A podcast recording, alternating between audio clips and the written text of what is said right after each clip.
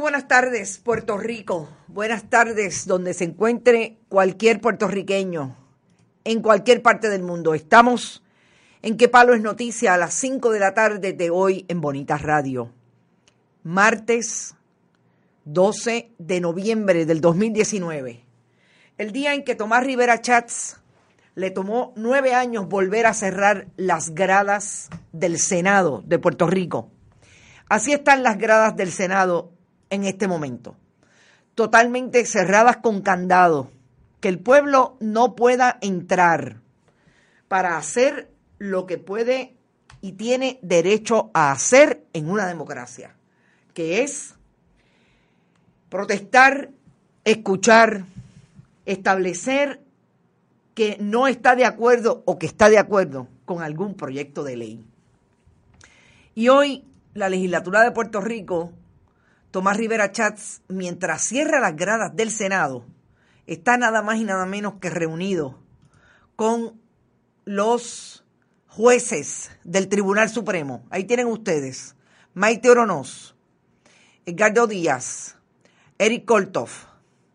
Eh, este es Filiberti.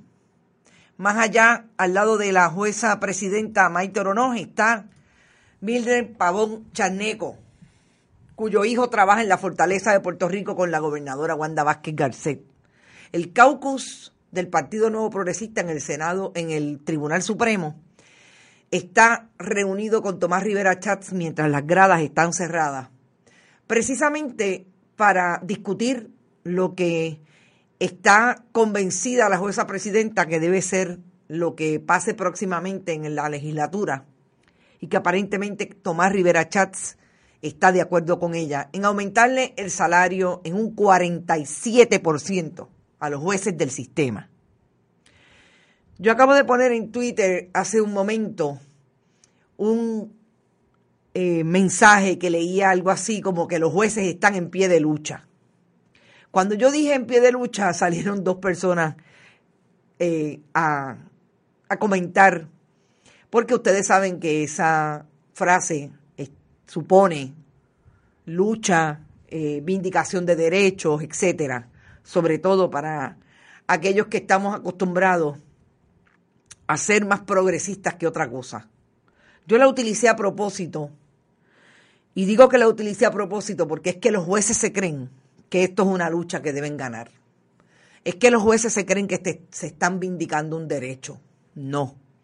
Están precisamente de espaldas al pueblo, de espaldas al país y están estableciendo un contubernio peligroso con el Senado de Puerto Rico, Tomás Rivera Chats, con el fundamentalismo religioso del Partido Nuevo Progresista, incluido ahí el juez de ese tribunal, Eric Koltov, que va a las iglesias a dar seminario a los abogados fundamentalistas religiosos sobre a saber qué.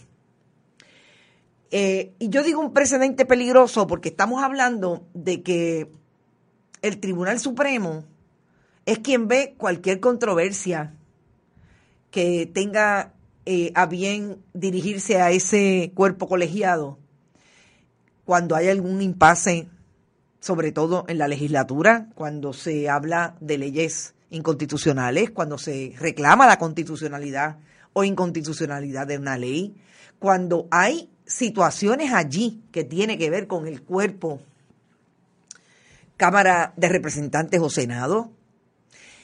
Y es increíble como ellos no ven ningún conflicto en sentarse a discutir con los líderes del Partido Nuevo Progresista en el Senado lo que va a ser un proyecto de ley que ellos están impulsando y que a todas luces, como ustedes ven, está todo el mundo ahí. Está eh, nada más y nada menos que Wanda Naida Venegas Brown, está Evelyn, eh, la, legisladora Evelyn Vázquez, la legisladora de Aguadilla, o sea, está eh, Tomás Rivera Chatz lo anunció a sí mismo, el caucus del Partido Nuevo Progresista, la mayoría allí sentada con los jueces del Tribunal Supremo. Esos jueces que habrán de ver las controversias que incluso se den en la legislatura de Puerto Rico y allí están.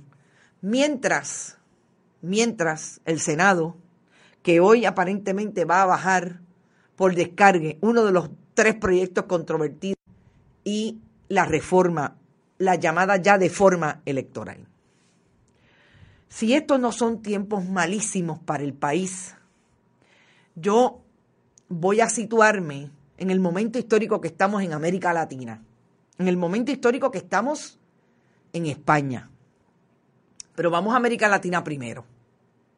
Yo acabo de nombrar este programa en Chile, Piñera, en San Juan, Puerto Rico, Tomás Rivera Chats y el Partido Nuevo Progresista. ¿Por qué? Porque parecería escuchar, me parecería escuchar a los detractores, por ejemplo, de Venezuela, de lo que ocurre en Venezuela, de las medidas que han tomado eh, algunos líderes de Latinoamérica, lo que está pasando en Bolivia. Me parecería escuchar a, a Tata Charboniera hablar de que el golpe que le están dando a Evo Morales es un camino a la democracia.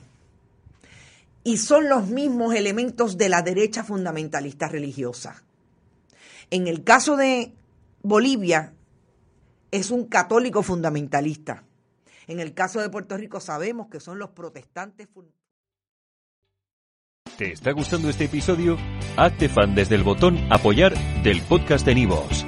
Elige tu aportación y podrás escuchar este y el resto de sus episodios extra. Además, ayudarás a su productor a seguir creando contenido con la misma pasión y dedicación.